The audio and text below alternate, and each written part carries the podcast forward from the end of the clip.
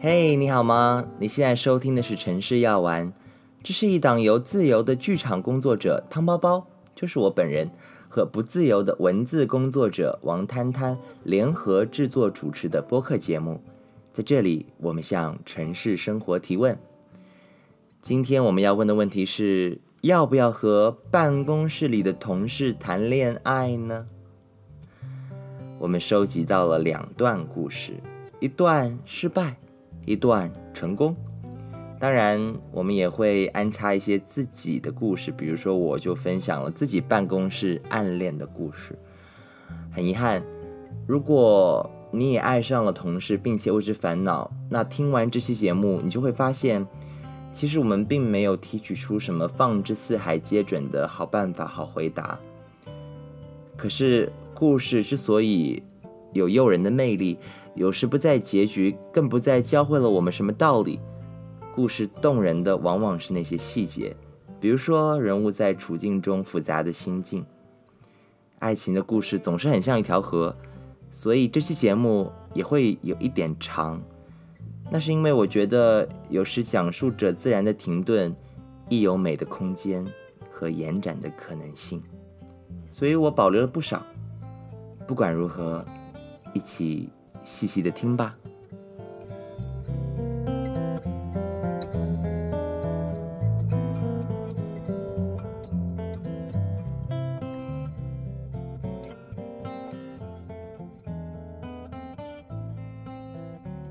这一期我们来走进爱情生活，准确来说是爱情这个像海一样博大概念中的一滴水——办公室恋情。那今天和我们一起聊这个话题的，除了我和摊摊，还有一个自愿分享自己办公室恋情故事的朋友，他化名为铺盖少女。好了，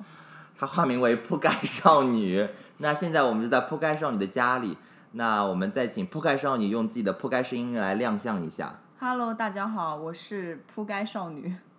好的，在我们之后的讨论结尾，应该说是，嗯，我也没有决定好在哪个位置。那我和摊摊会把。我们一开始在策划城市药丸时想到的一个环节放进来，就是我们可能会各自为每一个主题准备一段文字或一段话啊，因为我和谈谈都算是文字的创作者，所以就是单纯的很想写作，然后喜欢在自己的博客里面夹带私货。对，然后我们还没有特别想好这个环节的名称。如果今天大家听了这期节目之后，你对这个环节的名字有任何的建议，请一定要在。各大这个播客平台的评论区留下你的好创意。那我们先来请摊摊说一下，就是我们为什么会突然想到从算命体系什么博大的性灵生活，走进一个如此就是聚焦的爱情领域——办公室爱情。就这个想法是怎么跑进我们的脑袋里的？哦，其实，呃，我们当时在讨论好几个很大的生活命题。工作啊，跟家人相处啊，然后跟自己相处啊，然后怎么在这个生活当中找到自己的位置啊？然后就是当时在想，为什么要跑，为什么要绕开爱情这个话题呢？然后其实当时，当时我跟汤包的现况是，我们觉得最难的事情呢，其实不是怎么让爱发生，而是我们没有办法预测到爱会在哪里发生。那其实这个问题呢，可大可小。呃，应该也是一个共通的问题，否则也不会有那么多的新鲜的社交软件一遍又一遍的出现。比如说 So 啊，比如说极客原本的团队现在也在开发自己的社交平台啊。然后比如说现在它，而且它这个社交平台还是那种很奇妙的，就专门只组织线下见面的社交平台。然后还有一些。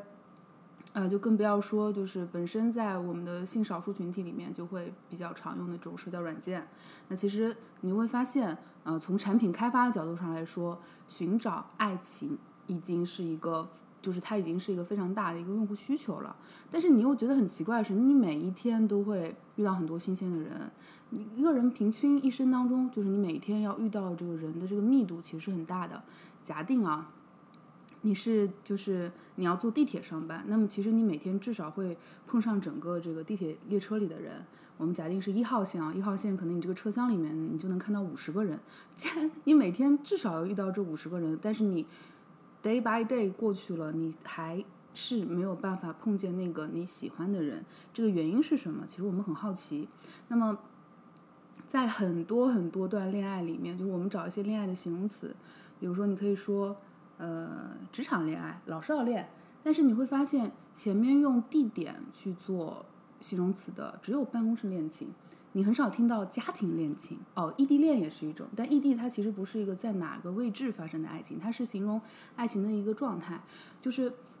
我们真的形容在什么地点会发生的爱情，好像只有办公室恋情这个词。那我又会觉得好奇，说既然它能够代指一类爱情的名称的话，那么在这个地点发生的爱情的数目一定是很可观的。否则为什么没有小区爱情呢？为什么没有呃地球爱情呢？为什么没有日本爱情呢？然后，因为我前一阵子接受了一个自媒体的邀请，去专门针对职场恋情去做了一波调查。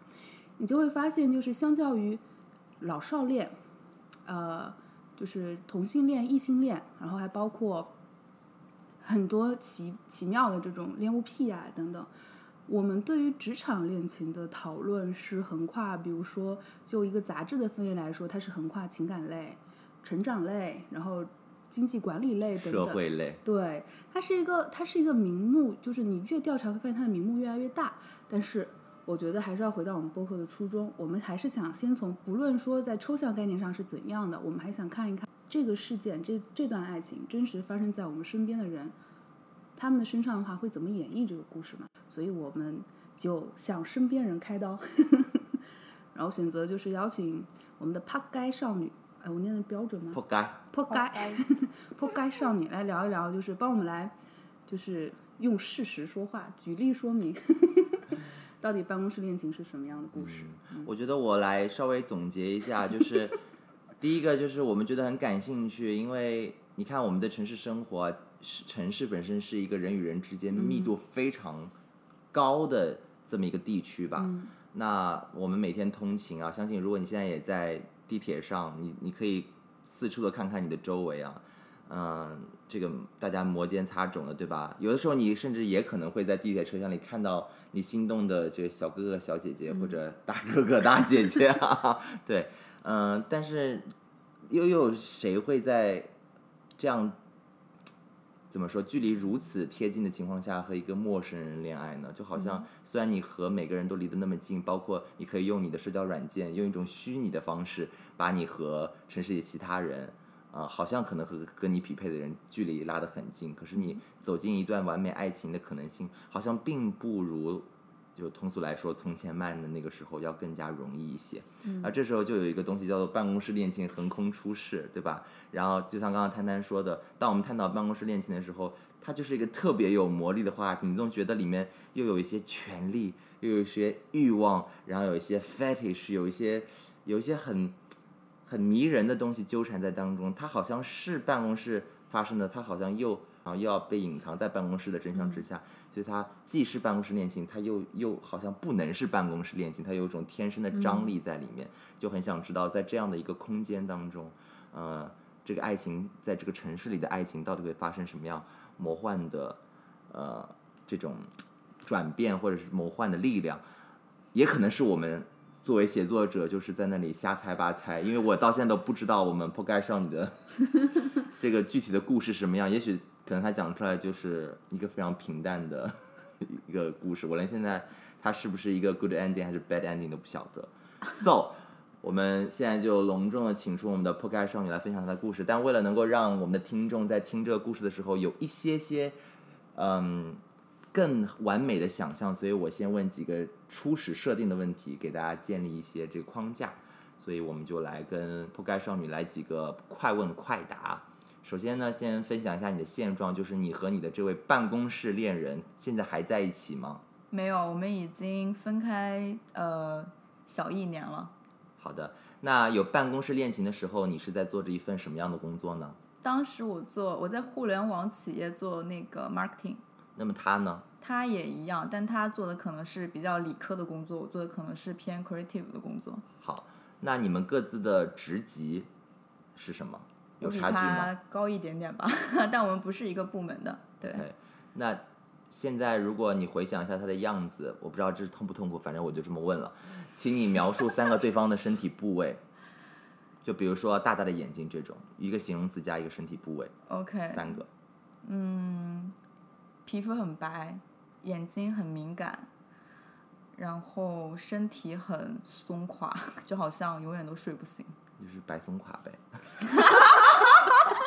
怎么可以这样说以前的爱人？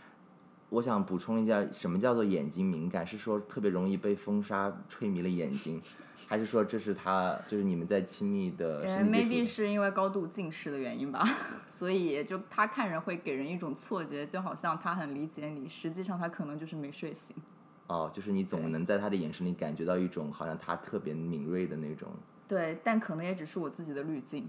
OK，嗯，呃，请用三个词描述对方的性格。我又要说到敏感了，他是一个非常聪明、敏感、软弱的人。天哪，那他应该活得很辛苦吧？对不起哈，那我我的最后一个问题可能会涉及到场景，我不知道有没有，但如果有的话，你可以分享一下，可不可以追溯一下你对他动心的那一刻是一个什么样的画面，以及你当时内心的是感受是什么样的？哇，那就非常的办公室了。当时就是我们整个 team 一起出去团建，去三亚。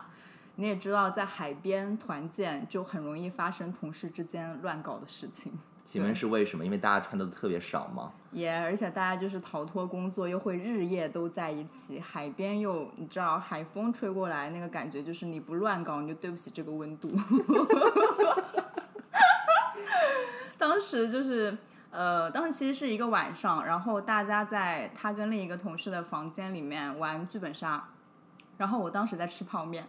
然后吃着吃着泡面呢，我就把泡面弄身上了。他就很随意的拿了一件他的 T 给我，我就去换。我换好之后 出来之后，发现大家突然唰一下全部不见了，就不知道发生什么事情，就只只只剩下他，还有他的室友。他的室友当时那个躺在床上，还有我，我们三个就开始聊天。然后因为我就是重度失眠嘛，然后他这个事情他其实之前也知道，就整个部门都知道。另一个同事就说他要睡觉了，他说他可以陪我聊天。然后我们两个就在他房间的那个阳台上开始聊天，就是从一些很琐碎的事情聊到他以前有过抑郁症啊，然后他的一些亲子关系啊，就是很有点私密的事情。然后我就觉得外面蚊子太多了，然后我们就进来，我们就到他床上继续聊。一开始就这么狠嘛，就到他床上聊，然后但是只是聊天哦，只是聊天。然后我就有跟他讲到，就是他有跟我讲到他的一些家庭关系对他很压力很重的部分，包括他他那个父亲对他的期望啊，还有就是他没有办法反馈给他们他们要的那个东西啊。然后我就跟他讲，我以前就是有一段过得很不开心的时候，就是我刚来上海之前那段时间，我经历了呃我最好的朋友就是倒戈。我最亲密的爱人就是跟我在街上就是大吵，就吵谁更混蛋一点。但那个人我曾经以为是我非常非常依赖的人。然后我的父亲重病，他当时是脑溢血，就是脑干出血，差点就是过去了。对，然后经历这三件事情之后，我父亲状况好一点点，我就来了上海。我当时就跟自己说，就是有人离开你的话，那可能就代表你要去比他们身边更好的地方了，就这样安慰自己。我就把我整个经历分享给他，就告诉他，就是，呃，歌词大意就是大家都有过很难过的瞬间，就没关系，就是后面都会变成就是 nothing。然后我偏过头去看他，那个时候大概凌晨三四点吧，然后 温度也刚刚好，然后就是我刚不是说了嘛，有海风吹过，然后温度也很好，他那个眼神。Maybe 是因为高度近视，maybe 是因为他没睡醒，但是那一瞬间你就会觉得他没有同情，没有怜悯，没有惊讶，你就会觉得哇，这一瞬间我被理解了，对，然后那一瞬间你就会感觉就是我对这个人就是 crush 了一下，这样，然后回来之后大家就上班，你知道 crush 同事是一件非常可怕的事情，就是你们每天都要见面，而且你们会有一些非常亲密的。呃，这个亲密不是说身体亲密，就是你们在精神上会保持着一种我们是战友的关系，就是对我们工作也在一起，然后我们可能要有时候一起去，嗯，fighting for something 啊之类的，对，然后这样持续下去呢，我就大概喜欢了他两三个月吧，然后那会儿刚好要过年了，我就觉得我喜欢一个人两三个月了。我过年回家之后，我还想了他那么几天吧，我就觉得好可怕，我怎么可以不告诉他？然后在大概四月份的时候，嗯，我就有一天晚上喝了一点酒吧，我就觉得这样下去不行。然后当时跟他已经其实有一点暧昧了，我就跟他讲了，就跟他类似于告白了。对歌词大意就是说也没什么别的意思，就是每天在办公室偷看你，我觉得很不爽。但是我告诉你之后，我就可以就是不灵不灵的就直接盯着你看，你也不会觉得很惊讶。对我就只是要这个效果而已。对。那我就接着问，那你这次告白之后，他的反应是什么呢？他 他当时快结婚了，哇？探探真的从头沉默到尾，就是生怕自己一不小心说漏了。对不起，我重录个 开头，就是我我在这里要就是用一个开头，就是我在这里会讲到前面去，就是本期节目的爱恋是个人故事，并不值得每个人参考，请各位带着尊重与平和的心态收听。开放吧，哦，对，请带着尊重与开放的心态收听。要知道在爱情里面有一万种可能，不要在爱中变狭隘哦。好好好，我觉得是这样的，因为大家已经，我的第一个问题大家也知道，是这是一个就是已经分开的故事，所以大家应该就是先释怀，然后再接着往下听，好吗？先把自己清空，然后再往下听，好吗？我已经在网络上挨过骂了，希望大家不要在这么多年后再骂我一轮。已经是一个铺盖少女了。对我就是一个在办公室恋情上铺盖的铺的很完整的铺盖少女。你知道吗？因为我真的知道所有的故事，所以我一个问题都不敢问，我生怕点爆。没想到这里有人自爆，还不是因为你 这么晚了才来，我已经做了一些前期的工作，打开了别人的心扉。我我点根烟有影响吗？没影响。现在是点根烟的时间，向大家就是直播一下现场情况啊，来自城市药丸前方现场直播。直报，然后我们的这个受访的这个抛开少女呢，顶着一头蓝电子的头发，然后叼着一根芙蓉王，现在猛嘬一口，双颊凹陷，呼出一口气。我不管他们的节目流程，其实说实话我很生气。你说我好歹对吧？我干过电视台、互联网、自媒体，现在在做自由编剧，技能也不少。他们第一期做的是营销，第二期做的是算命。我想说他有一天邀请我，总归我是一个专业形象出现嘛。没想到他妈是办公室恋情，怎么我的技能就是谈恋爱呗？对啊，你是专业爱情啊，我不配，我是爱情里的铺盖少女。好了，他当时快要结婚了，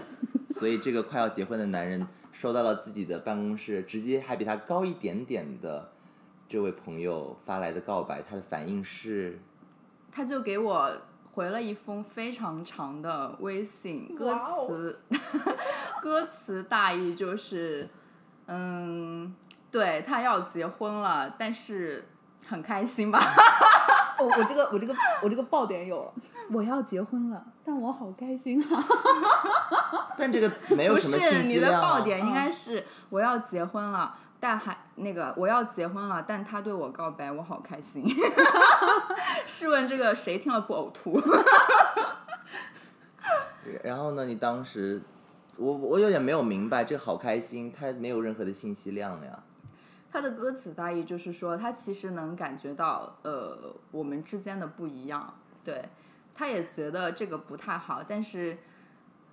听众朋友们也不要急着道德谴责。我是觉得人都是复杂的，人的感情也是很复杂的。他其实当时我们在三亚的时候，他当时正在分手阶段，因为他的女朋友跟他逼婚嘛。然后他女朋友当时跟他谈了有呃七年了，对，但是人家现在已经嫁给别人生孩子了，过得很幸福。我觉得他要感谢我。然后。嗯，他当时正在逼婚，然后我跟他大概在三亚发生了一些很微妙的事情，就其实只是聊天而已。然后我就回我房间了。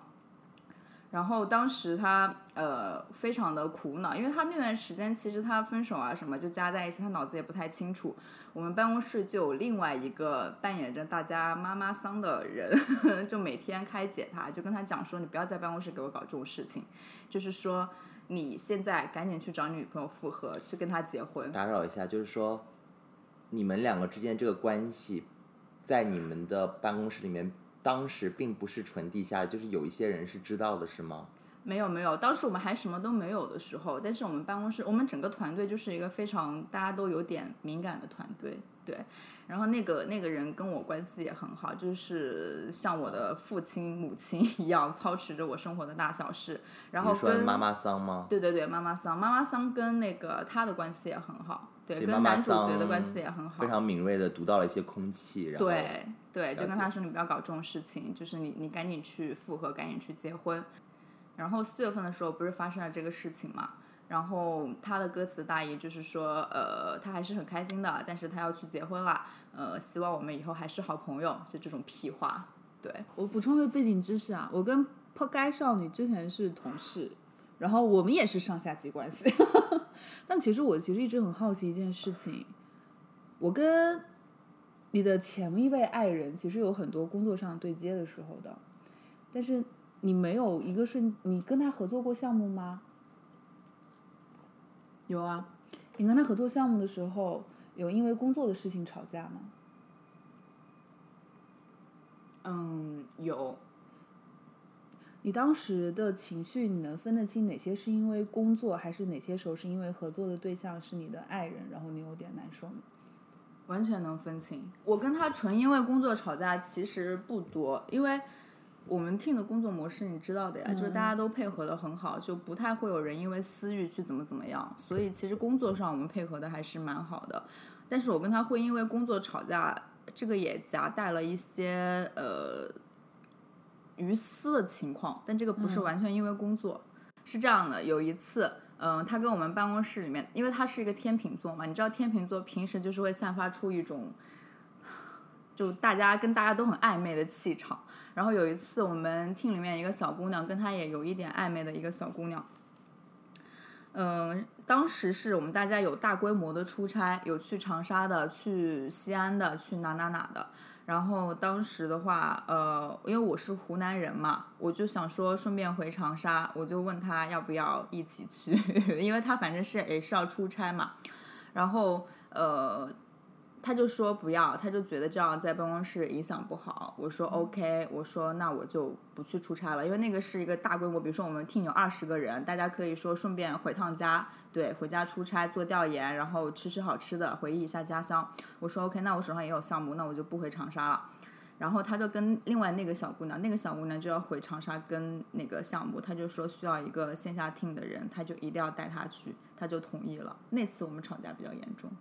所以其其实，嗯，但我觉得这个没什么好剪进去的吧。没有，我因为我原本还以为说你们会不会有交织的那种时候，比如说因为因为做这个，比如说跟你对接人这个人是他，然后他做了一些错误或者有一些不合适的地方，会加剧你的情绪。嗯，不会不会。那他有吗？他也没有吧。我们工作向来就很感觉可以放这边放一个招聘广告，但是我们 team 已经散了呀。而且我跟谁对接，谁能让我不满意呢？你知道我的风格。但其实刚才那边有一个有一个点，他说在办公室影响不好，但其实你跟我聊他的时候，你怎么对他的时候，这个不是你的就要考虑的因素之一耶。对我完全没有考虑，因为我就是这样一个没脸没皮的人。所以其实你跟他对办公室、办公室、办公室与否这件事情。的担忧程度是不一样的，对，在你们相处的时候，有其他细节会体现出来吗？嗯，就是刚刚说的那个细节吧，他会在，他会刻意去避免一些，嗯，就好几次都是，比如说有一个地方，我们两个就是应该一起去出差，如果是说大家一起去出差，他 OK，但如果只有我们两个去出差，他就不 OK，他反倒会推掉这个工作。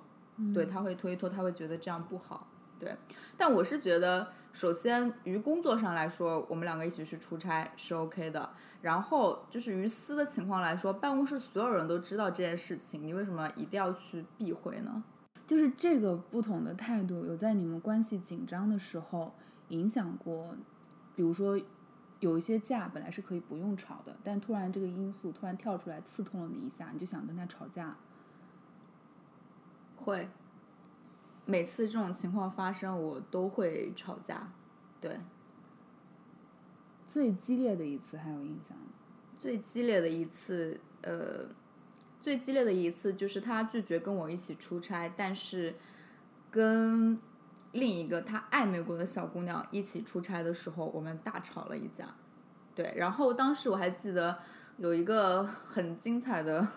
来回，就是歌词大意，就是我问他，你你你你，那你是那那那你这样是什么意思？你这样才是公私不分。然后他的意思就是工作上面这样影响不好，他就说他把工作看得很重。然后我当时上头了，我就问了一句很不理智的，我说那你的意思是工作比我重要咯？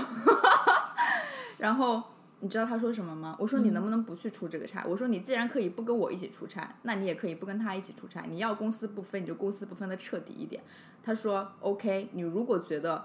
我工作比你重要，你不爽，我去出差完回来我就辞职。我说你在说什么？我说我是让你不去出差，不是让你辞职。你为什么每次都要曲解我，然后把你的一些你无法面对的东西转嫁到我的身上呢？你能 get 到吗？我能 get 到。如果不是在办公室的场景，没有那个团建，不是，如果是那个团建的场景，但是跟办公室没有关系，你在那一次团建他的那个眼神之后，没有这么密集的每天跟他见面，你还会对他心动吗？我觉得 maybe 不会，因为我在想，就是 crush 是有有效期的吗？我觉得是有的。那你觉得他每天跟你在一起相处的时候，加成的东西是什么呢？是我的滤镜下他放大的一举一动，以及在我生活当中的那个很大的密度加成的一个东西。对，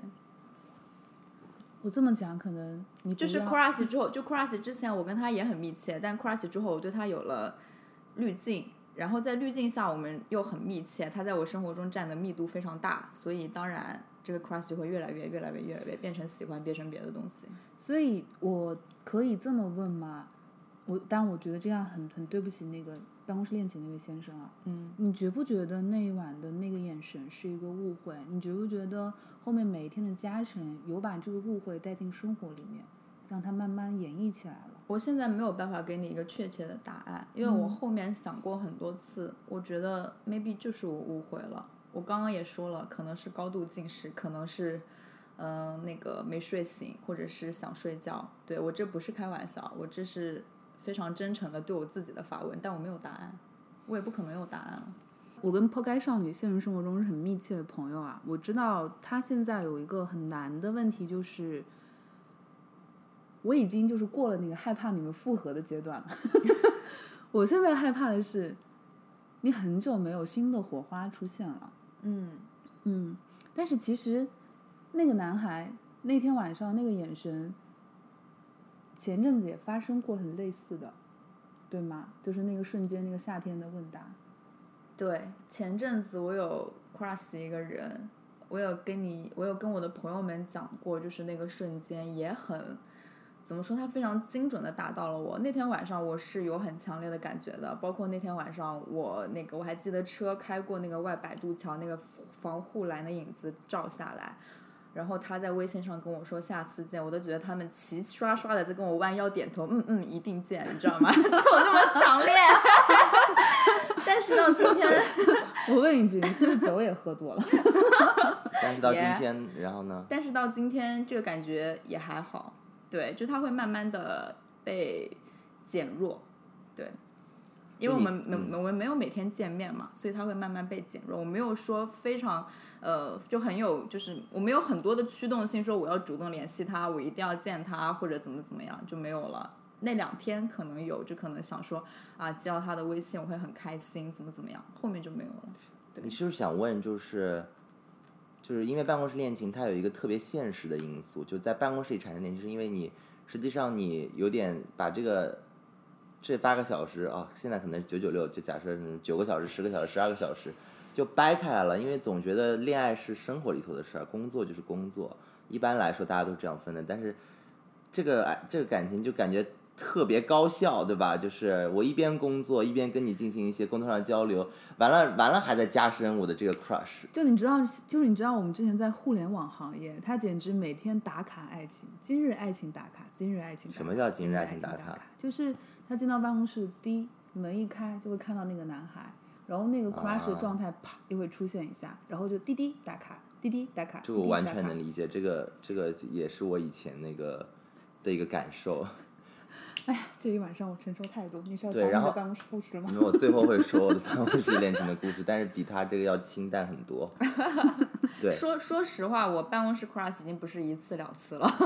就是我自由职业之前，我的工作密度非常高，就是我生活中所有的一切几乎都跟工作息息相关，哪怕我的朋友们都来自于我的同事。以前我是个特别看不起跟同事交朋友的人，但是我上一份工作确实太愉快了，大家私底下也是非常好的朋友，会就是。呃，怎么说呢？扶持扶持对方，扶成年人过马路，对。然后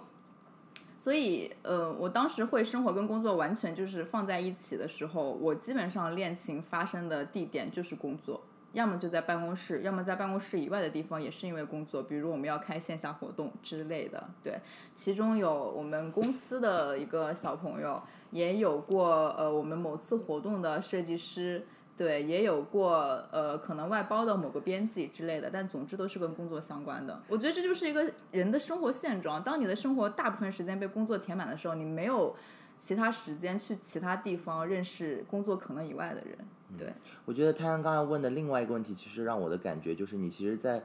好像在问这个问题。如果说，因为我因为刚才破盖少女所说的心动，它不是一个瞬间，它不太像是我们那种特别俗烂的故事里面，就说一个瞬间，或者是那种偶像剧里面，我突然栽倒在你的怀里，我会啊，我会啊，我现在还会。对，就就就就不是你的这种一见钟情，它更像是一种特别特别多细节瞬间瞬瞬间的一些累积，一些大集合。因为你你刚才说的，比如说一开门就看到他，因为，因为我我觉得啊，就是就是以我对破开少女浅浅的一些了解，我这边谦虚一下，浅浅的一些了解，就是 现代人的那个心理警戒线那个水位是很对我其实我就在问，我就在想，你是在问问这个问题，就是说，当我的心动其实是由千万次细小的这种刺激汇集而成的。然后你我我觉得你可能在问说，那么是不是当你经历过这次 crush，然后这次 crush 它其实是一个 bad ending 之后，它有没有可能改变一点点你对于爱情的接接接受度和敏感度，就变成就是说。啊、因为你经常被训练成，就是说需要频繁的刺激，才会累积成一种长久的对一个人的思念，那就变成如果我没有办法，我作为一个就是要经常九九六，我就是一个没有办法从工作当中脱身，甚至我还有一点就是，就可就比如说 workaholic 之类的，就是我比我我我对工作甚至有些上瘾的人，那我可能真的没有办法在工作当中找到这样同等级别的刺激，让我对一个人维持一个就比较长久的迷恋或者是思念。你是不是有点在问这个层面的问题？因为刚我我个人觉得他还是有瞬间的，就比如我刚刚说的这一位男主角，我跟他工作很长时间，我也没有心动，但是是那一个瞬间之后，加上时间的一些累积啊，什么东西，然后才会变成有发展关系的可能。呃，我觉得爱情还是由由一个瞬间决定的，我我还是保持我的那个这个观念。还是有个决定性瞬对，间，有对吧决？定性瞬间后面的时间只是说你有没有时间把你的这个瞬间保持下去，或者扩展成某种关系。对对对对对因为我对破开少女了解来说，她是很会被，我觉得她是会被反差感所 touch 到的人。那其实当然，爱情每个人爱情的 taste 很不一样啊。但是首探他这个问题，我为什么要问那个问题？因为首先我知道他是一个心理这个警戒的这个水位线蛮高的一个人，他先认识了这个人，才会才会给那个反差出现做一个铺垫，然后在那个晚上，这个反差出现了，恰好那个 timing，恰好这个烟花开了，恰好他看到眼里，然后恰好后面一段时间里面，他每次看到男孩，就像是你去过日本焰火大会，你会带回来一根，就我，我带回来我带回来过一根很小的那个仙女棒，反正也能过安检嘛。那我这个仙女棒一直没有扔，它就放在我的这个瓶子里面。虽然烟花从来没有开过，但我每次看到它，我脑海里面都会想起那个烟花。就是我首先我有点迷失掉了，这个这个仙女棒，这个比喻太差了，是吧？你想说什么？不是，你是不是想说，有的地方你可以带一根仙女棒回家，所以你会想起那个烟花的瞬间，有的地方你什么东西都没有带回家，那个瞬间就只是一个瞬间而已，你就不会想起它，也没有其他时间把它变成更多的思念或者其他东西。就你把它放回我们今天探讨的破盖少女的故事的里头，你想说的是什么？就是你，你见过那场黑夜，然后你本来在黑夜里，你看到的是黑夜，然后你看到黑夜里绽放了烟花，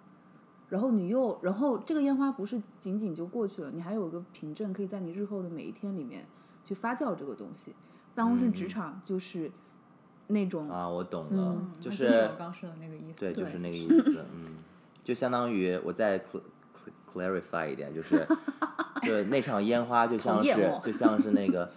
我很努力，真的，那场烟花就好，那那场夏日烟火大会，嗯，就像是那个三亚的这个夜晚啊，就是 海风烈烈，然后温度适宜。那带回来那根仙女棒虽然平平无奇，就是平时的办公室日常，但是你每次看到它呢，都会回想起那个决定性的瞬间。啊，对，就是作为我曾经的 leader 和未来的 leader，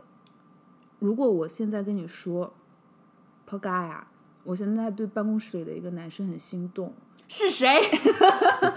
然后你也知道我的性格了，我如果真的很心动，我会去表白的。嗯，那你会怎么建议我呢？我第一反应肯定是是谁，第二反应是你的表白需要我参与吗？我肯定我的我我没有我不会说支持或者反对，因为办公室恋情对我来说，办公室三个字就只是地点而已，它不会成为任何呃打扰这段恋情的任何因素。对我只会问你，作为我的搭档也好，朋友也好，你需要我给你什么样的支持？对，但是我还在想一件事情，因为你很了解我工作的时候是什么状态嘛。嗯，我其实自己都不确定自己能不能处理好工作关系和爱情关系夹杂的状态。嗯，如果说我今天问你一个问题，就是我有一个项目，我要跟这个人一起做，你会对我什么意见建议吗？我会建议你不要跟他合作。对，但这是因为你个人的性格的关系。对你刚刚也有讲过，嗯对，我觉得这对你们的恋情来说不是没有好处，对，可能会有一些困扰你们的东西在。其实这个性格你可以展开来讲的，就是 因为摊摊我本人呢是一个又小气又比较坦荡，然后呢，所以我的所有的情绪都会表现在脸上。我还有可能会因为这个人是我的伴侣而加大我对他的这个情绪。所以其实当你没有信心去摆平你对工作伙伴的要求和你对恋爱恋人的爱要求的话，就让他们安安静静的分别待在自己的位置上就好。否则你肯定会把自己陷入到一个关系的夹角当中去，就双面胶很难受嘛。那如果双面胶中间这个人是你自己，就会更难受，是吗？嗯嗯，嘿嘿嘿。好啊，那你就我觉得是现在就莫名的有一些正能量，阳光总在风雨后。好啊，那你你不是准备了一些就是关于他的洞察和一些话啊？，你不你不继续讲办公室恋情的故事了吗？我今天满怀期待的想啊，你要先听我的。故事哈。好啊，那我来我来我来讲吧。天哪，天哪！这与我们的破盖少女的，就是 crush 的部分就有几多相似。对，但我们没有那个没有那个浪漫的三亚，因为我们去日本团建的时候，我还是实习生，我没有资格去海边。OK，好的，那我就开始了。那这个人呢，他是公司新来的实习生。我们这间公司呢，就奉行流行的扁平化管理，所以不同职级的人呢，就会混坐在一个大开间里。他呢，就正好坐在我的对面，一抬头就能四目相对。啊，那个时候我在公司里面主要是写十个字以十个字以内的短文案，就常常练字练到头晕脑胀，然后眼睛发酸。一抬头呢，就能看见他对着电脑屏幕发愁，或者小心翼翼的在那里就是粘发票。他常常就是加班到九点以后，却还是会因为完不成老板和领导给的目标而沮丧或者不知所措。然后呢，就借由他的这个存在，我就对就通过凝视他，我就发现了我自己的一个癖好，当时的一个癖好，现在已经改掉了啊。就是我喜欢一个人呢，第一点，他很认真做事的样子；更爱一个人认真做事后，哎，一不小心失败了的样子。然后在此之后呢，最好还有一个场合、一个情节，就这个认真做事的人，而且还失败的人，他一个人躲在角落里面暗自伤心、暗自总结，就会强烈的勾起我的那种想要关心他的欲望。这个时候我就要翩然而至，就展现我这个人平时刻薄冷漠背后的细腻温暖。然后给予我这种不多不少的关怀和和鼓励，就好像要对这个人说：“哎呀，成功嘛，有时只是一种玄学，努力就好。如果你愿意的话，我可以陪着你来为生活的不确定性增加一点确定性哦。”对，就我其实是迷恋的这整整个这一套 set。当然，这一场心动与爱恋是失败的。就我后来才知道，我的这种对情节的迷恋完全是在编织一种陷阱。最后呢？结局是让自己误入歧途。那我说他是失败，他是怎么失败的呢？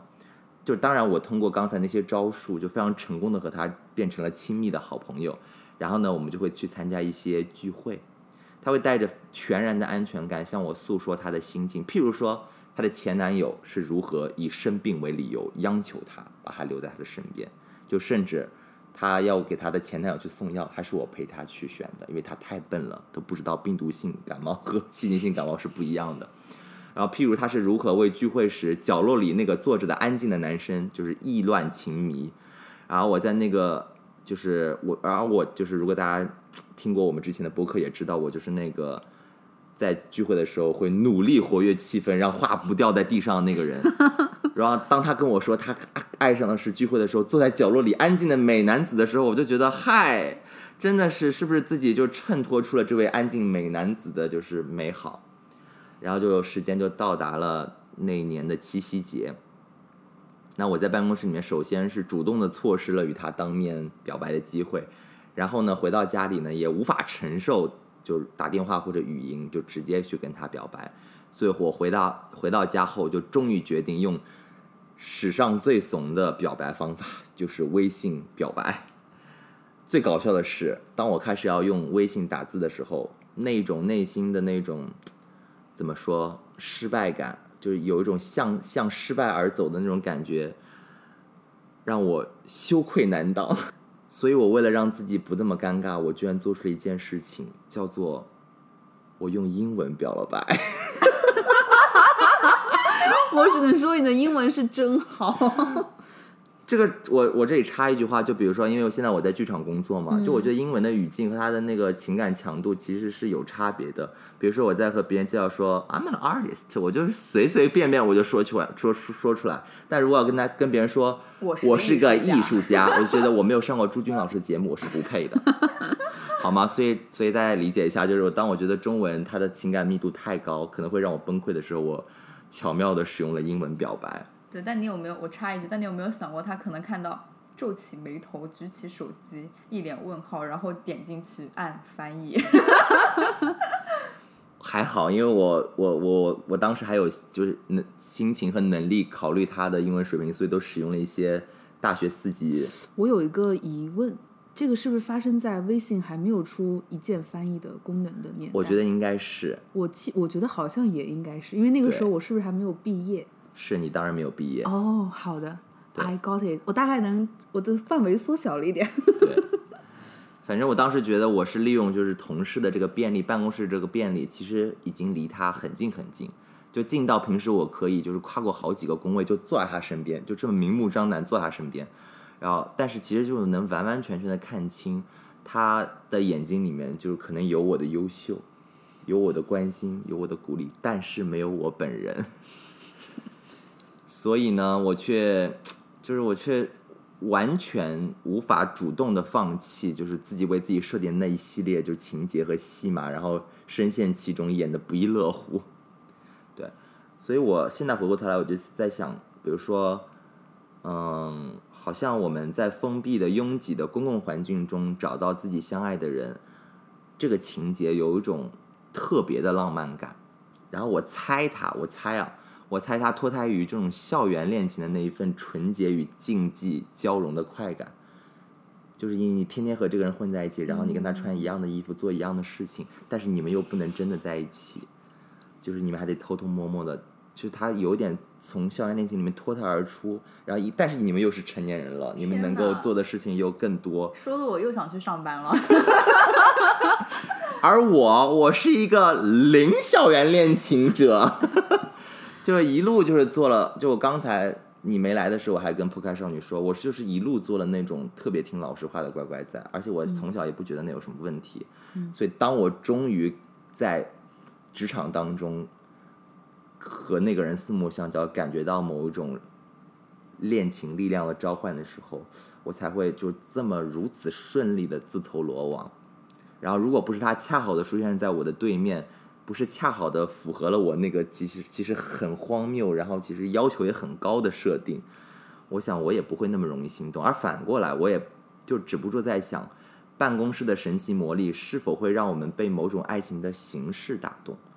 而有的时候会忘记爱情的本质。（括弧如果爱情这种东西是有本质的话，就是我会在想，他至少应该是真的想办法去爱上一个人他自己。）嗯而不是他在我眼里扮演的某一个角色。就像那个时候，我们虽然我对吧没有吃过猪肉，但是也看过猪跑，对吧？我们经历过很多我们这样的朋友，就是他们在校园爱情里的时候，你就觉得天哪，太美好了，他们一定可以永远在一起。但是只要高考结束，他们脱下一模一样的校服，然后穿上了大人的衣服，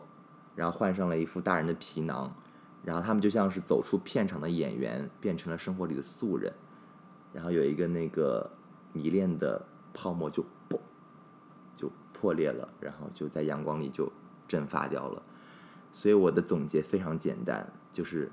爱情可真是一件困难重重的事情啊，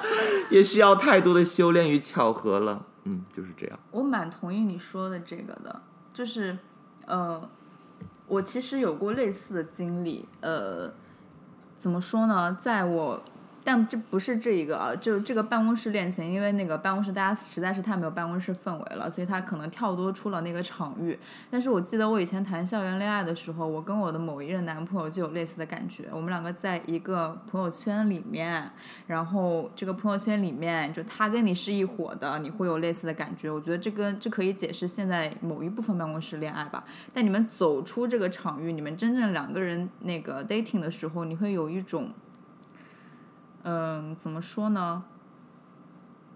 脱离感就是脱节，你会感觉，就你不会觉得跟这个人有多爱，但是你们大家在一起的时候，你会对这个人感觉多一点。我觉得这也是为什么现在会有很多剧组夫妻 的原因，就是你在一个特定的集体里面，你确实需要，就是说，尤其是这个集体里面还有一些成双成对出现的时候，你也需要这么一个人跟你在这个集体里面组成一个小团队。他跟我是一伙的，但你们出了这个集体，就像你说的那个泡沫会歘，就是破掉。对，好啊，到你了，摊摊摊摊摊摊想说什么呢？摊摊想说，其实对着他说吧。其实爱情是误会的组合技，应该说爱情是关于误会的组合技，或者说爱情是关于误会的魔法。至于它是组合技、魔法、算式还是化学反应式，看你是一个怎样去享受爱情的过程。但是我觉得呢，它就是一个 timing、地点，然后加上一些时间、氛围和一些其他的符号，在你心里留下那个印记而已。所以，当你离开某个特定的环境，甚至当你离开某个阶段的你自己的时候，这一组本来环环相扣、非常严谨的东西，它会突然之间散掉。所以，这个爱情可能会突然长出了一副跟你不一样、跟你想象中不一样的样子。那么，其实你也没有必要特别的焦虑，也没有必要特别的困惑，也没有必要去问自己是否没有被爱过。就是哪怕它是误会。它也曾经是发生过的。然后第二件事情呢，就是如果你也觉得你现在正在发生那个心动是一个误会，或者你害怕它是一个误会，也没有关系。你至少应该给一点时间，让这个误会长大。因为人生嘛，特别是爱情嘛，你总是期待它有意外之喜的。如果这个种子种下去，你会明知道它是一个树或者是一棵花，其实你不会有那么多的期待的。你无非就是按时按点给它浇水，这就是我对相亲的看法。但是我但是我不否认相亲也会有爱情的哦。我只是说，可能我们如果不给误会一点时间的话，我们或许给爱情成长的空间就太小了。在你能接受的范围和你能承担的成本的范围内，尽可能的给这个误会一点时间。至于 deadline 是什么，然后你的期待是什么，这个是你跟你的误会去沟通的时间，不要太听外面的声音，去寻找属于你自己的爱情。所以，即便我们今天在讨论的是办公室恋情这件事情，我还是忍不住想要问一下大家。距离你上一段恋情过去了多久？你在你现在这段恋情当中是怎样的状态呢？很多时候，你以为爱情本身发生是一个误会，或者它是一个命中注定，那么可能都是你没有给足够的时间，给到你和你的爱慕对象，或者是你潜在的爱慕对象一个接近你和了解你的机会，给爱情多一点耐心吧，无论它发生在什么地方。好的 好正能量。正能量。我就想说，那到头来，如果特别清醒的感受到原来这一切就是一场大误会，怎么办呢？我有过这样的经历的呀。那我觉得，至少我在当中的感觉是真的吧。就是他大我很多，比我聪明很多，比我了解爱情这件事情早太多了。所以我有的时候会去想，我爱他这件事情是不是他教给我的事情？这就是爱情当中权力关系嘛。但是我又在想，可是我 enjoy 到那些了呀，那我就只记得那些东西就好了。我没有必要去辨别这些事情是真伪的，因为它在我心里存在过，某些时候会点燃我，我就觉得它是真的。我觉得我只能从你这段话中总结出一个规律，我总结不出爱情，总结出爱情就是主观的，我我总结出如何才能正能量，就是把您的所有经历都总结成一句话：嗨，反正都是经历呗。这样您就有正能量了。所以各位加油哦！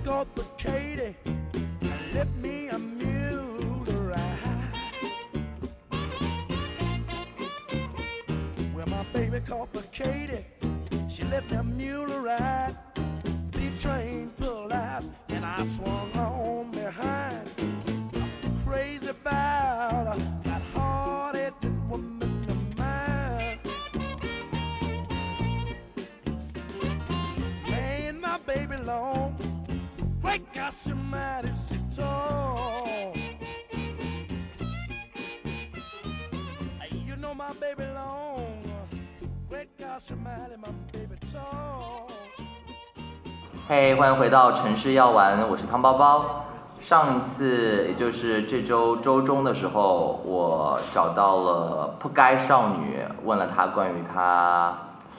办公室恋情的故事。结果她的故事呢，正正如其名，就十分扑街。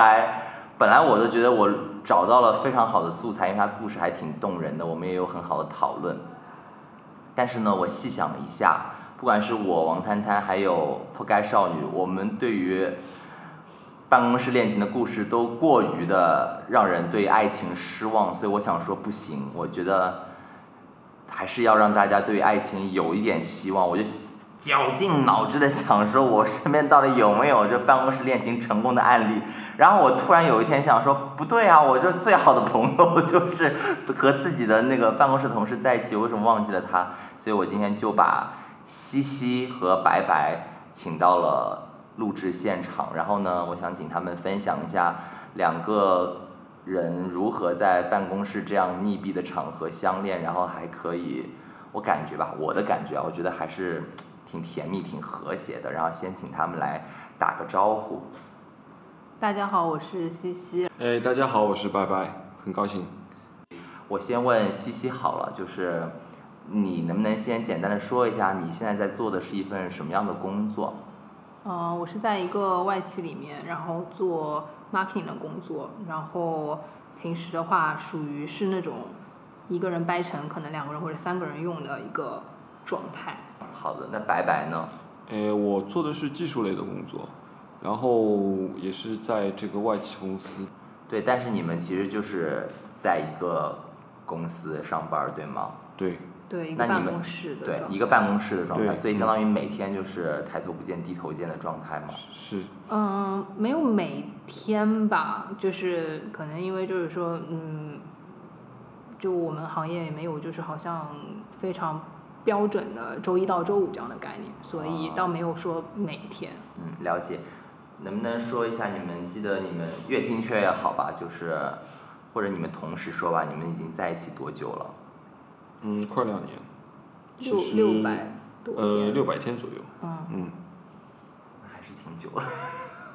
对，那你们反正第一次见面其实就是在办公室里，对吧？之前不认识。呃呃，之前不认识，但是你要说很精确，就第一次见面其实是在一个饭局上，是怎样的饭局？跟工作相关的饭局吗？嗯算吧，就是可能就大因为是新同事，然后就是吃迎新饭那种。对，是我入职的时候，那你们当时在，那应该有很多同事都参加，对不对？是的，呃，是的，非常多，就大概有多少人？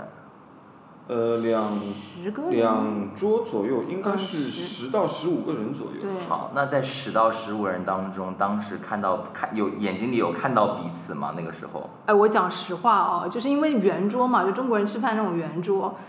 然后他可能正好在就是我视线的盲区，所以完全没有。而且就是因为就是他的那个工种是那种传统定义上是那种理工男。脏兮兮啊、那种，就是属于是就是呃从 marketing 的那种职位会不认为是说那个是一个就真的就是你在你视线盲区的这么一个领域对，所以没有太多的。那白白呢？也在西西也在你的视线盲区吗？完全一点都看不见吗我？其实没有注意到他在那顿饭上面。就是视线盲区吗，我如果是视线盲区，他肯没有定也没有注是视线意到他，盲区。因为我是在当天的下午其实才注意到他的，因为是下午会有一个就是呃，打断一下，中午吃 training 一顿饭，然后下午你看到了他是呃对，因为就是因为我们是一个入职培训，它是作为就是介绍公司背景的一部分的这样一个 training，然后过来和我们介绍。那那个时候我对他会有一有一个直接的印象，但在那个饭局里面，其实我没有注意到他，因为周围太多人，而且通常来说，像像这样的饭局都是熟人和熟人比较有话题聊。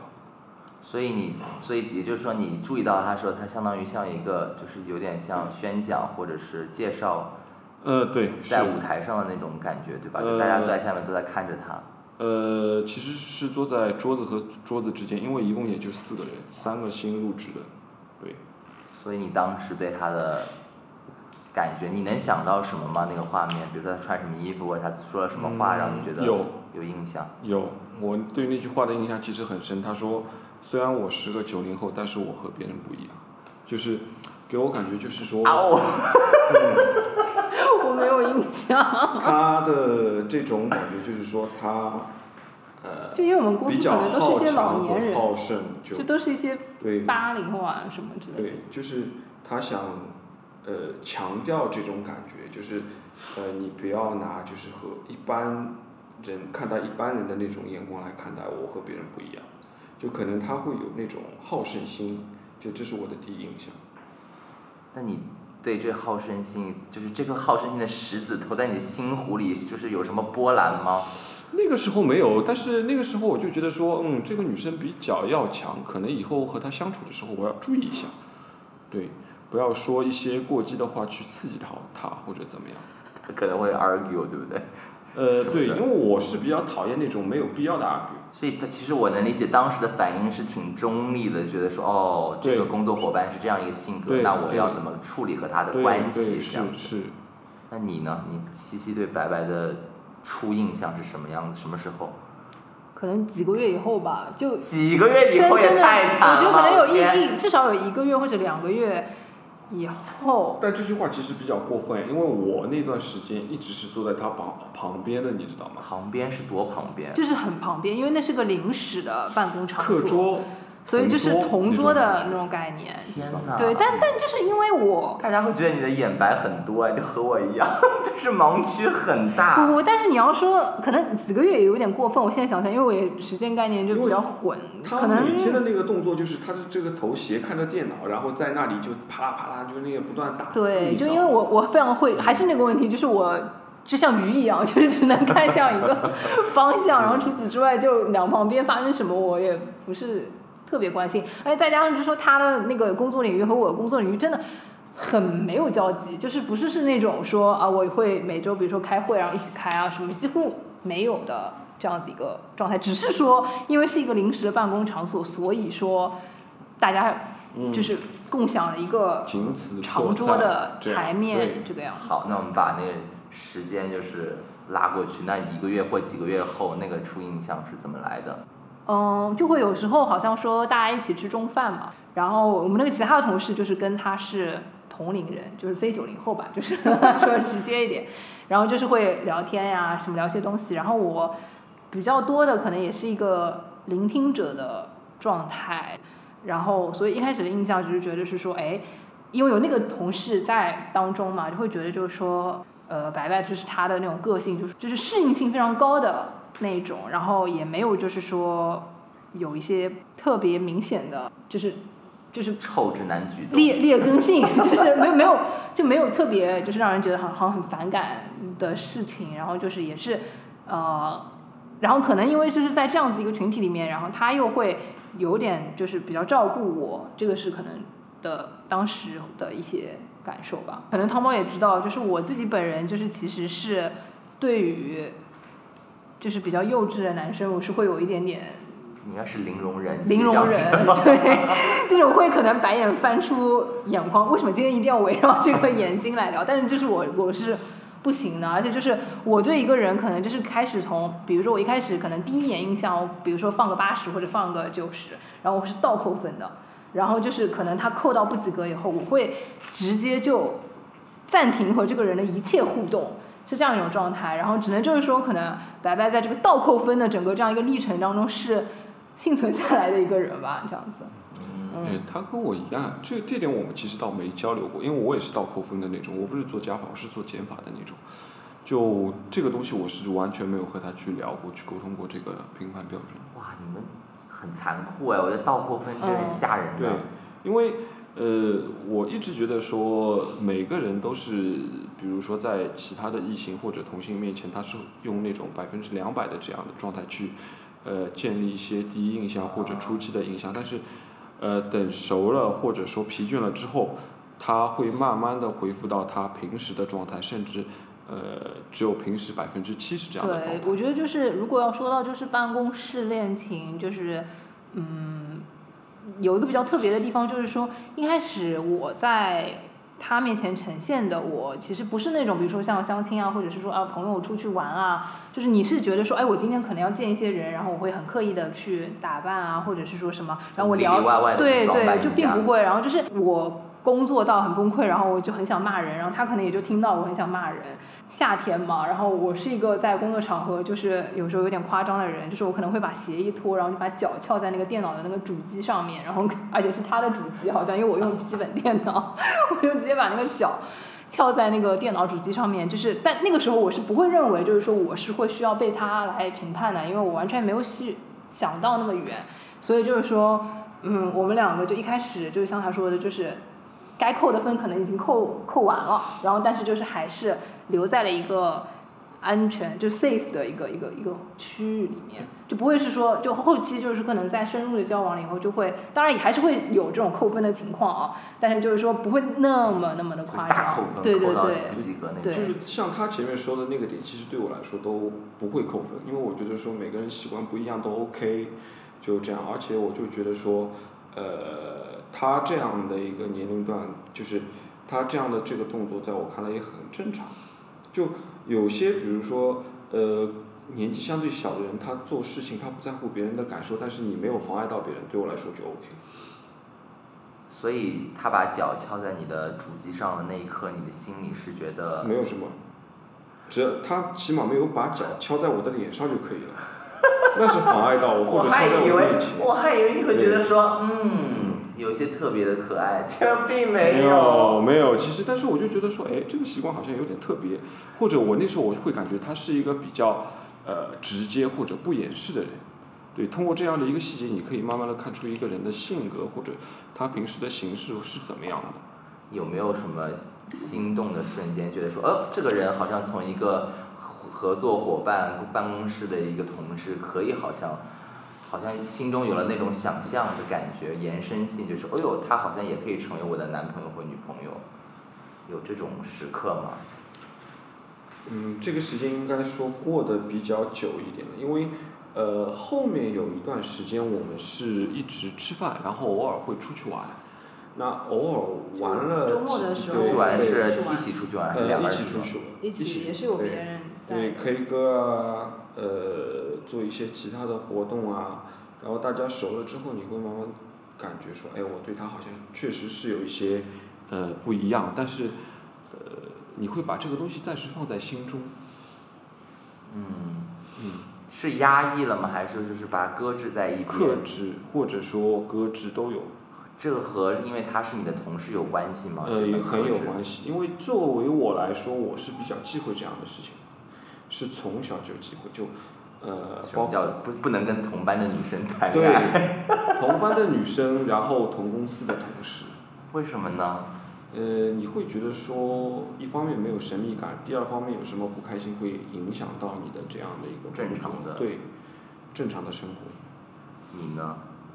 我其实也还蛮抗拒的，就我就我就是主主观上觉得这不是这么怎么回事儿吧？怎么对能这样呢？对对，就主观上就觉得就是说，好像把自己框死在了一个框子里面，就是自己的生活和自己的工作就永远分不开的那种感觉。就是嗯，因为我是，就是我我甚至就是说在工作当中我都很难很难交到就是说非常知心的朋友，因为我是有一个保护存在的，就是我不是很想让工作当中的大家很了解我。这种，然后就是说我可能工作当中的状态和我自己平时私人下的状态也不一样，办公室恋情一定不是首选这种。那两个有框架的人是什么一个契机让你们突破框架？意外吧？嗯，然后就是说，因为也是说，就是说一直意外，太吓人了。就一我一直会说，越不正常的结果，嗯，它一定有一个越合理的理由在。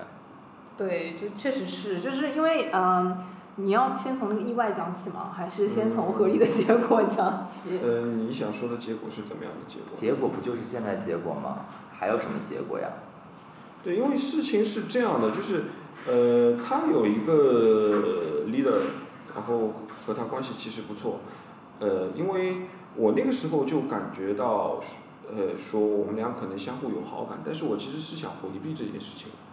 那我想把这个事情就慢慢的去淡化它，并不去把那层窗户纸给揭开，但是他的呃 leader 其实就私下找我去聊了一下这个事情。那我也就很坦白的和他说，我说这个事情就这样吧，就是，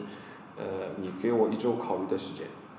我不太懂，他是 feel 到了你们之间的有那种暧昧嘛？所以他就直接找你谈呃，是他们两个应该是沟通过这个事情。就是你告诉你的 leader 了是吗？对，就是因为我我这个地方必须要就是在可能就是说一下，就可能大家可以明白，就是说为什么我的领导会做这样的事情，是因为我的领导其实他也是办公室恋情，然后他也是个成功者，就是他现在的老公也是他以前的同事，然后他就是对于这些东西很开放，而且他是认为就是说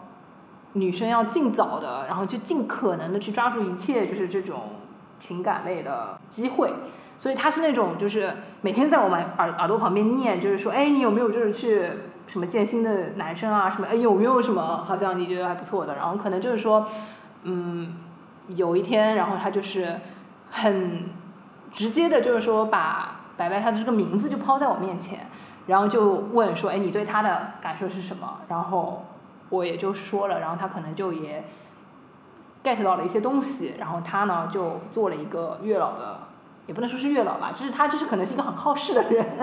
当然这个好事是比较就还是比较褒义的这么一个那个意思，他就去找他聊了一聊。聊了一下，怎么呢？就点化了吗？也不至于吧。不是，就是把这个点，他可能觉得说我不知道，但我其实是装傻。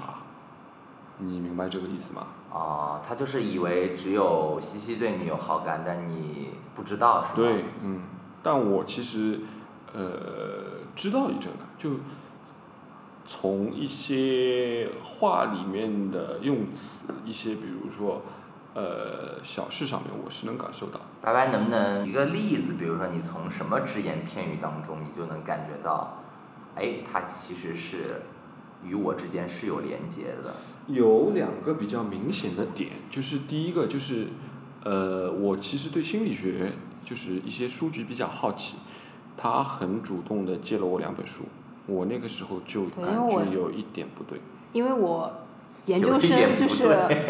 当时我我可能也是我自己内心的一种自傲吧，就是我因为我研究生学的跟心理学挺挺相关的，然后就会有一种哎，就是这个东西我是可以，就是来展现就是我的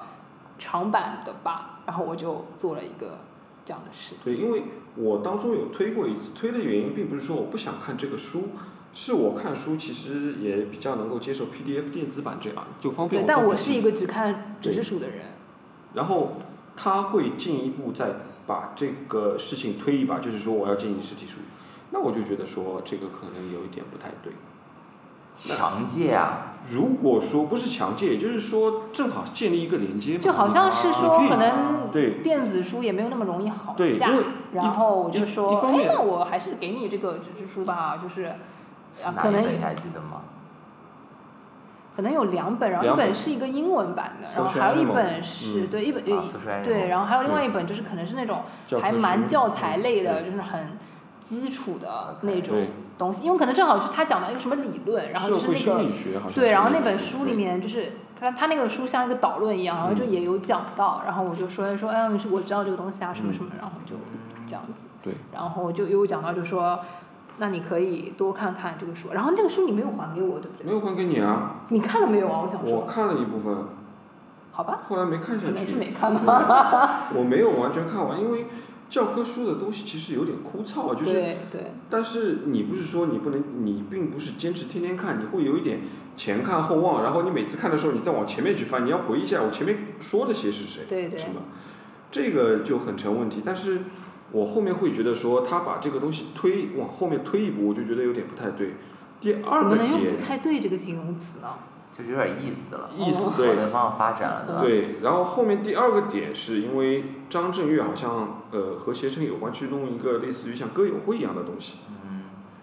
这个点后面你其实你也有想办法，就是比如说让我呃试着想让我到现场去，因为我其实还是比较喜欢张震岳的。那我就觉得，哎，可能好像真的有点不一样。从他角度来看，好像你是那个比较主动的人，是吗？对，是那个主动发起攻势或者主动连接的那个人。不是，因为我觉得说，呃，我觉得因为那个时候就是大家也都没有挑破那个窗户纸嘛，然后就大家都有一点点，就可能呃他可能也会是说说呃会问我说啊，比如说某一个什么吃的东西，然后他就会说，哎，你知不知道好像哪边有就是好像比较好吃的那家店啊什么的。然后，哎，我们可以一起去吃啊什么的，嗯然后就也会有这样子的一些发问啊和互动什么的。然后，因为可能也就是说，大家就是在这种一推一拉的这样子一个过程当中，然后会觉得是说，大家可能这次是说可能他比较推进一点，然后可能后面就是我比较推进一点，然后就所以才会两个人互相有好感的话，他是会把这个对话内容做一个良性的循环。嗯，试着去找话题，那只有嗯把天聊死的话，只有两种可能，一种是没意思，第二种是不会聊天。嗯，对，而且就那段时间的话，就是确实不聊什么工作相关的东西。其实我，至今啊，我也是还蛮反感，就是说，在我们两个人的聊天过程中去聊一些工作的东西的。我会把就是这个，比如说我每天聊天是一百这样一个数量级的话，我应该会把它控制在十五。然后剩下的我可能我就会跟他说，我不想就通过聊天的形式再去聊了。如果还有一些跟工作相关的东西，那我们大可以在工作的场合就是正常的去聊这个东西嘛。所以我会很控制这个量，我会就是就我就说哎那就先不聊，或者说啊下次见面再说。然后但其实渐渐渐渐就因为它毕竟还是一个工作的东西，可能就会在工作当中就去嗯解决掉了，就是或者是说哎大家同事一起聊的时候，这个就已经把这个天聊开来了，就并不会占用到就是说我们两个人的私人时间太对多。太多。或者就是我们的那种工作，并不是那种太有交会太有交集的那种关系。看借书还蛮浪漫的，我觉得，而且还是社会性但但我听你讲起来，我觉得好像有一点点强戒的意味，就是我当时也并没有，强戒的感觉是吗？嗯，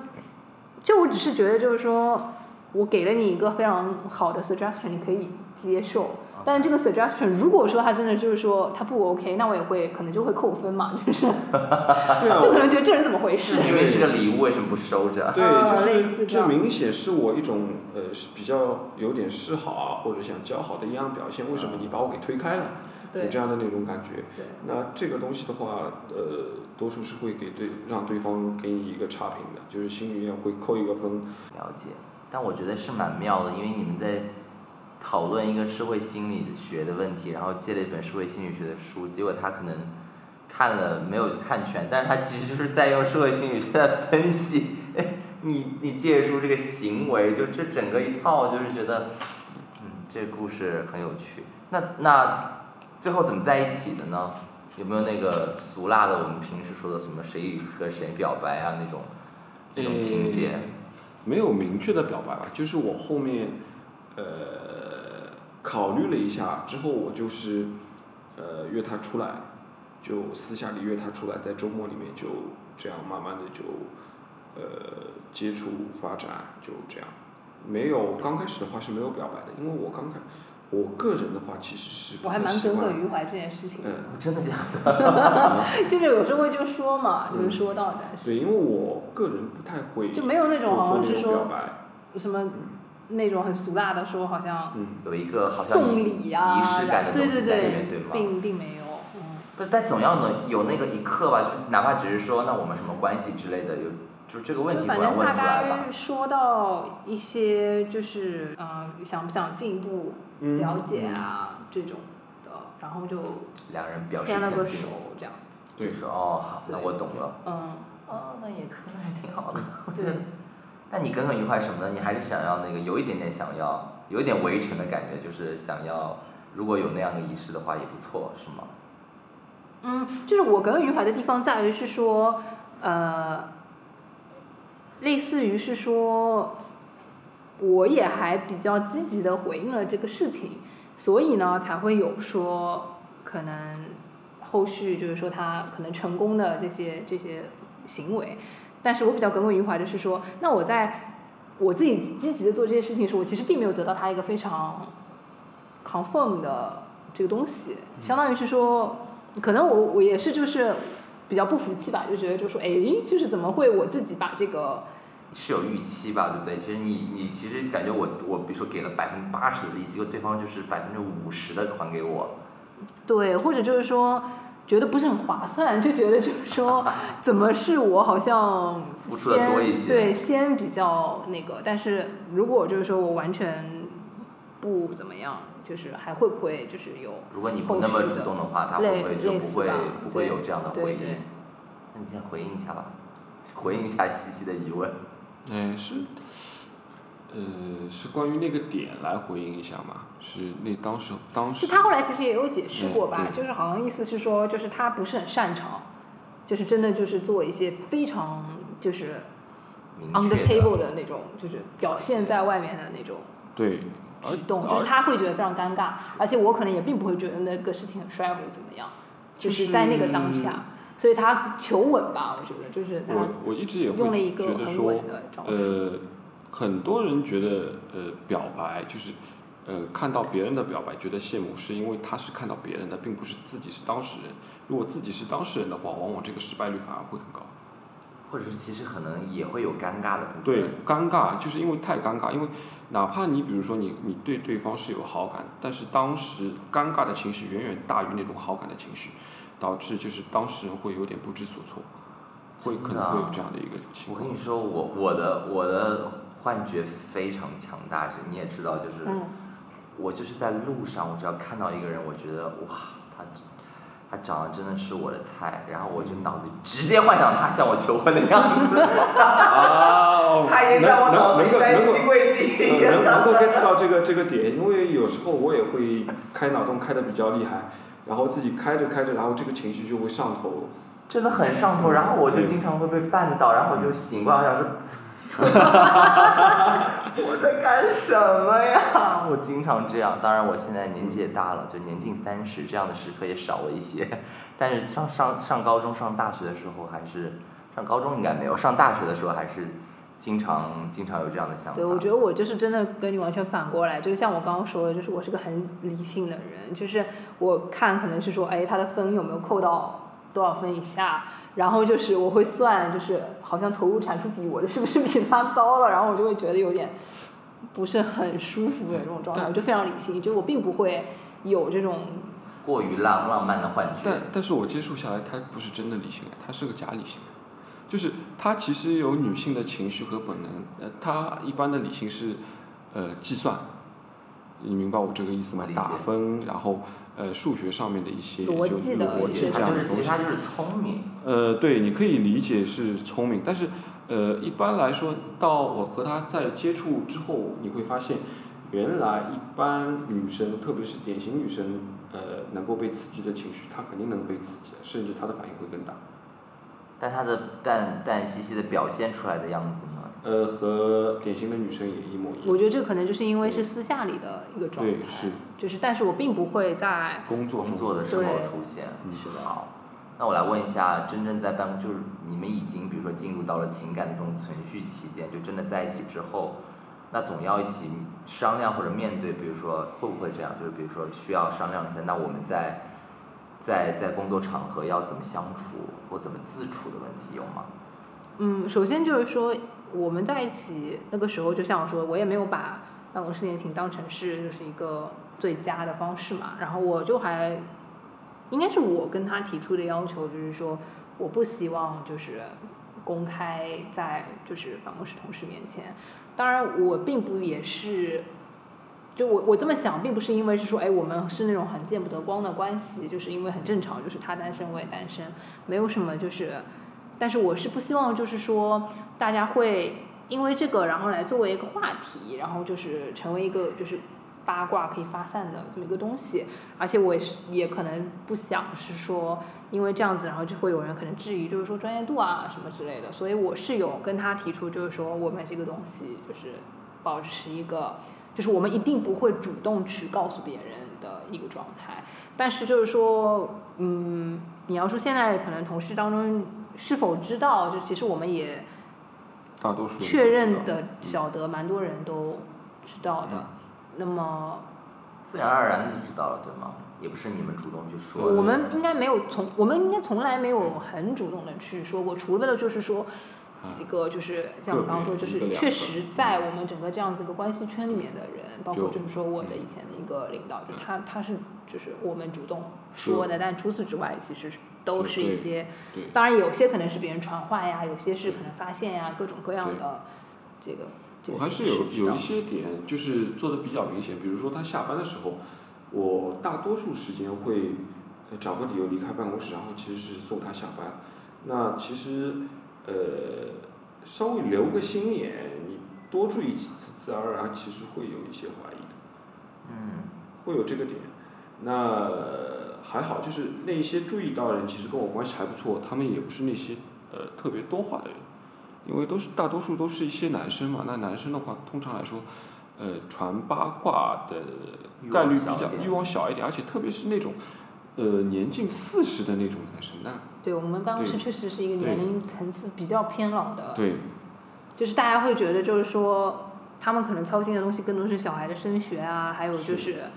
什么家里房子装修啊、这种，然后就是对于这些的话，他们也不觉得好像是说一个，对，而且他们觉得说该传的时候也传过了，这个东西都传。而且可能我们办公室本来也有一些更亲密的嗯，事情可以给大家传，就是不是我们两个，嗯就是一些别人的这种东西，所以就变成了说，大家可能也不屑于传我们的这个就事情这。个东西也没有必要多说，就就这样。对，就说了，他们其实也说不了什么。对，嗯，因为我和他在办公室里面，如果说没有交集的情况下，现在因为坐的比较远，我们俩也很少正常的聊天，因为聊不到。你要聊的话，你就刻意要走到对方这个面前去聊，那反而会觉得有点奇怪。所以我听下来，你们的公司是没有一些政策是反对办公室恋情的，对吧？嗯，我们公司应该有政策是说直属上下级不可以，就好像是说如果我汇报给你或者这样子，那就不可以。但是好像这样子的话并没有，没有可能还是一个外企的关系吧，就并没有这样子。然后也，当然我也不确定 HR 知不知道这件事情啊，但也并没有说什么 HR 来谈话啊之类的这种事情发生在我们两个身上过。所以也就是说，你们从嗯单身到走在一起，在工作上其实没有因为这感情带来任何的困扰或者困难。呃，有时候可能会吧，但是也不算特别大的事情。但是就是说，因为我是一个就要求还蛮高的人，有时候我会认为就是说，哎，那你是我男朋友的话，你帮我做事的这个 priority 可能要放在前面一点点。但有的时候就是，他可能确实也放了这个 priority，但是结果并没有那么好的时候，我就会暴怒，就是暴怒。你先说啊，你先说。对说，就是就是会有会有这样的情况。就是其实你有一点点把情侣之间的小情绪，其实就小小的放在了工作。对，但就是这样的场合也不确实不会那么多这样子，所以就就比较庆幸的就是说，嗯，就是还算好，而且就是因为我一般就是说需要就是跟他之间有一些交集的时候，也通常是我一些压力非常大的时候。就是我可能就是有非常非常多的事情抓在一个手上，然后就是它其实只是其中一环，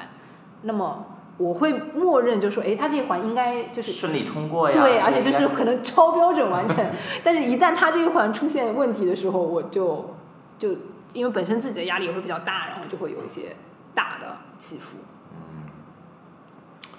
诶，我和我记得我和他呃几次吵架都是在工作上，其实，就但是这几个工作上的事情，其实说并不是我和他的意见不一致，是呃类似于我莫名其妙被怼了，好比说大家说定一个时间集合，我到了办公室发觉人都走完，那我就问他怎么回事，他就莫名其妙怼我了。什么意思？没懂。就就我会认为就是，就好有点类似于是说大家都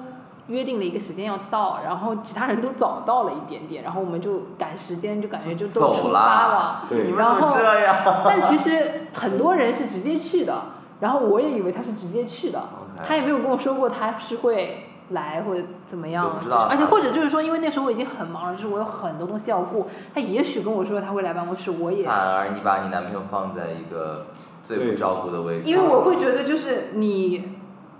对，这自己解决自己嘛，这种感觉，就是你不要让我操心了，这种这感觉。这其实还是给我感觉说，呃，因为他说好十二点，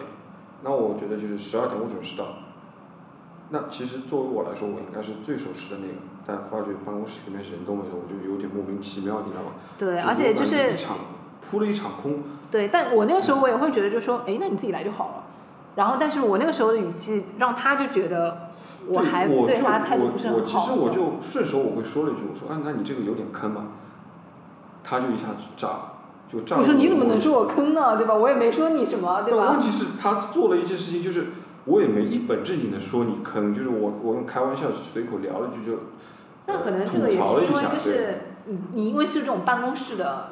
关系嘛，就是我们在上班时候的这种沟通方式都是打字的，就都是用微信的这种沟通方式。就你有时候会揣摩不太透语气，嗯然后就会有一些误会在里面。对对可是如果是普通的，首先是普通的那个同事关系的话，可能也不会用那么轻松的方式说坑不坑的问题，对吧？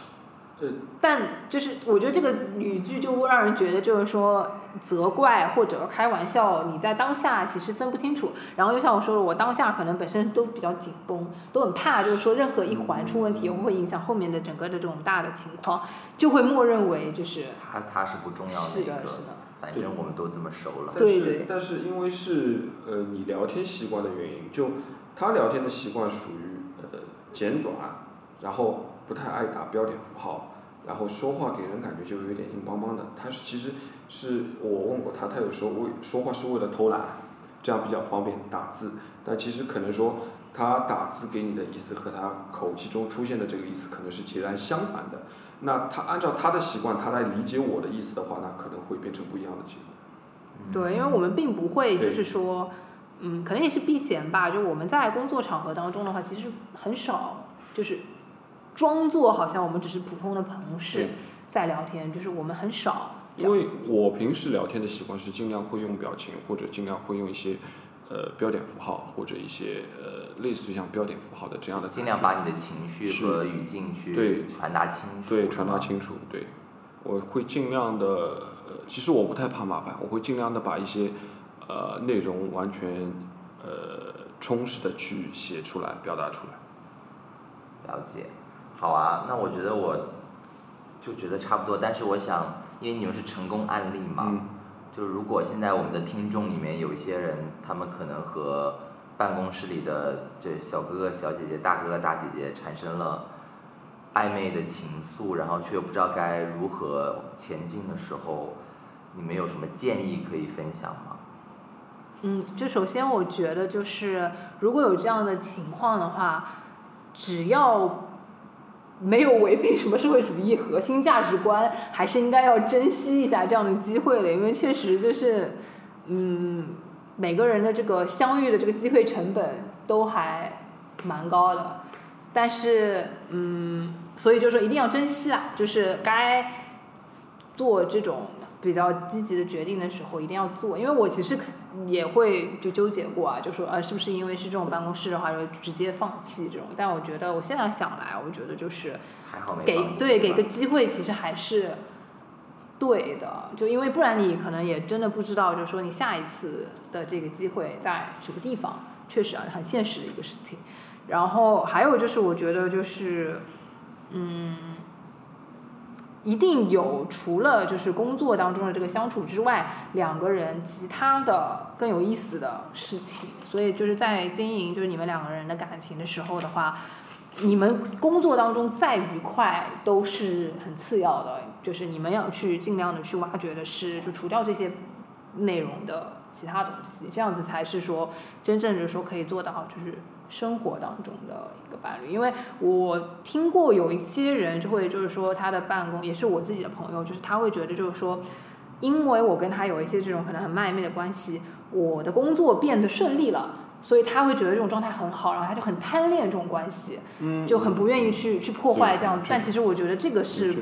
不太对的不太健，是的，是的，就是这个并不是就是说你应当触发办公室恋情的必要条件。就不好意思，我在推逻辑啊就是我是觉得就是说，其实就是说真正就是判定就是说你们的感情是不是能够走下去的，其实不应该是你工作当中的愉悦就把。办公室只是当做一个相遇的场合，对对对但，真的能够支持你们走下去，实际上是生活上如果能够愉快的相契是的，最重要的。是的。OK，拜拜呢？呃，我想说的话就是跟着心走吧，因为呃，在我现在看来的话，呃，除了生死之外，其他的事情都可以说是小事。那就是做任何事情不要留遗憾，然后没有什么可以怕失败的，因为这世界上无论做什么事情，永远是失败多成功少。哦，然后想补充一点，我想到，因为就是办公室那个环境嘛，就是确实就是说，他还会有同事啊，然后其他什么的，然后就是，我是觉得就是不，我自己的观点是说，你的同事呀，或者是说一些旁人，在你真正做选择的时候，不要太去听。就是他们可以给你就是很多很多不同的意见，但是这个选择最终还是你自己的这样子。了解。所以，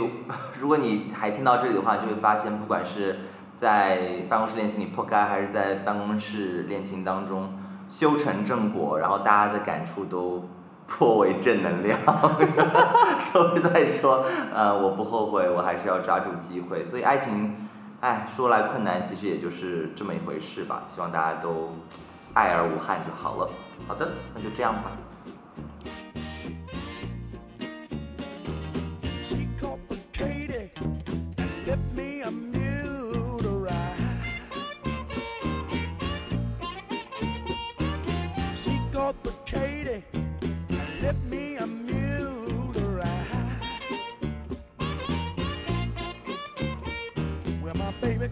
Katie. She let a mule ride.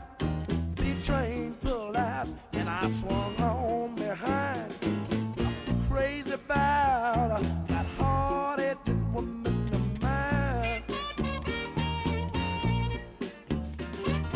Laying my baby long. Wake up, somebody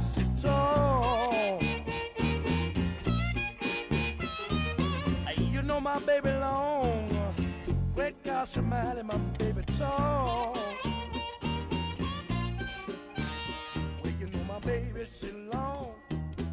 My baby, she tall. She sleep with her head in the kitchen and her big feet out in the hall. And I'm still crazy about her.